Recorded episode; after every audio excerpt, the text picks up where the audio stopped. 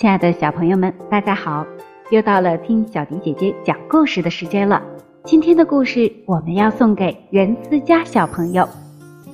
思佳小朋友点播了《笑猫日记》，今天小迪姐姐就专门为思佳讲述《笑猫日记》塔顶上的猫节选，希望思佳小朋友能够喜欢。塔顶上的猫，天气。漫漫长夜的冬天终于过去了，今天是二十四节气中的春分。这一天，白天和黑夜一样长。在往后的日子里，白天渐渐的会比黑夜长。春天到底是哪一天到来的？我和金巴狗地包天一直在争论不休。地包天说，春天是他女主人给他脱下花棉袄。换上绿毛衣的那一天来的，我说，春天是第一阵春风吹来的那一天来的。地包天说，天天都在吹风，怎么知道哪一阵是春风？我说，有一阵风吹在我脸上，轻轻柔柔的，像杜真子的手在抚摸我的脸，这一阵风就是春风。这样的争论永远没有结果，因为地包天就会转移话题。猫哥，你看天上那朵云，好像你现在的样子。我现在正躺在山坡的草地上，头上白云朵朵，每一朵白云的形状都不一样。我不知道地包天说的是哪一朵云，就是那一朵。看见没有？前面凸起的两个尖尖角就是你两只耳朵，后面怎么没有尾巴？左边还缺了一条腿。哦，对不起，猫哥，这是一朵受伤的云，不是很像你。那朵受伤的云是朵流云，匆匆忙忙的走得很快，它来到了白塔那里，很快的又掠过了塔顶。塔顶上有只猫，我把这个发现告诉了地包天。地包天站起身来，两只爪子搭在眉心那里。哦，天哪！塔顶上真的有一只猫。这座白塔屹立在翠湖公园的中央，塔顶应该是公园的最高点。平时我们这些生活在地面上的动物。都太注意地面上的事情，很少抬头看看天空。今天，如果不是因为那朵受伤的流云，如果那朵流云没有经过塔顶，我也许永远也不会发现塔顶上有一只猫。塔顶上的猫引起了地包天的好奇心。我想知道的是，这只猫在塔顶上干什么？看了半天，塔顶上的那只猫好像什么都没干，只是一动不动地蹲在塔顶上。这只猫只不过在塔顶上发呆而已。地包天重新躺在草坡上。我想知道的是，在哪里不可以发呆？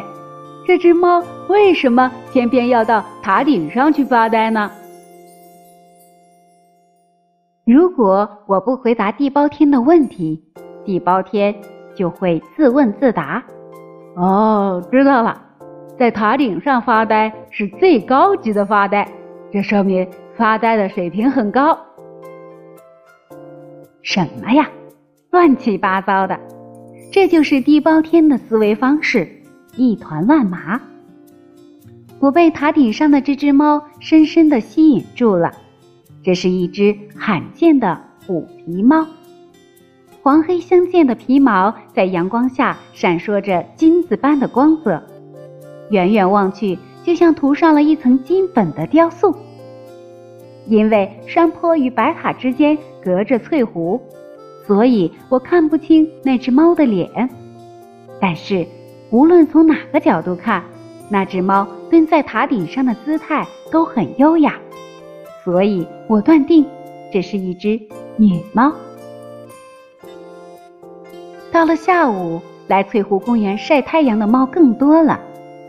金巴狗地包天热心地奔走相告，于是公园里所有的猫都知道塔顶上有一只猫。所有的猫都聚集在白塔下面，仰着头看塔顶上的猫。它什么意思呀？全身雪白白的没有一根杂毛的亮猫。问他身边的酷猫，酷猫全身乌黑，黑的没有一根杂毛。这一黑一白的酷猫和亮猫总爱待在一起。他们认为白猫和黑猫才是真正高贵的猫。对于塔顶上那只既不是黑猫也不是白猫的虎皮猫，酷猫和亮猫根本没把它放在眼里。他到底想干什么？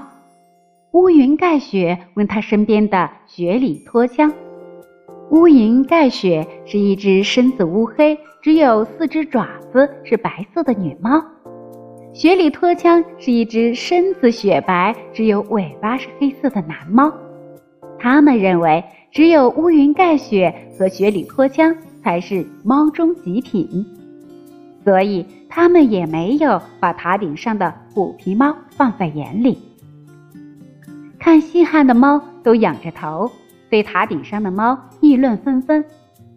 塔顶上的猫却对下面发生的一切全然不知，它仍然一动不动地蹲在塔顶上，脖子痒酸了，眼睛看累了，乌云盖雪和雪里脱枪率先离开了。有什么好看的？想出风头而已。他们不屑一顾地走远了。真的没什么看头。酷猫和亮猫也离开了。那些看稀罕的猫也陆陆续续地散了。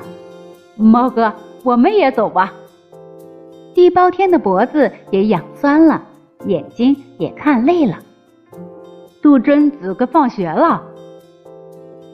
地包天以为一提杜真子，我就一定会回家。可是我现在并不想回家。塔顶上的那只猫已经把我牢牢吸引住了。我一边欣赏它优雅的仪态，一边感受着它内心的孤独。它使我想起孤独的穿行在丛林里的老虎。老虎是我最崇拜的偶像。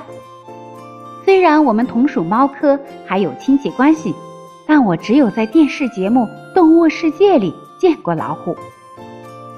地包天独自离开了公园儿，这是我第一次没有和他一道回家。自家小朋友，这就是小迪姐姐专门为你讲述的《叫猫日记》塔顶上的猫节选，希望你能够喜欢。小朋友们，如果有自己想听的故事，也可以在文章的末尾给小迪姐姐留言，写下你的名字和想听的故事，就有机会听到小迪姐姐专门为你讲述的故事了。今天就到这里了，宝贝们，晚安吧。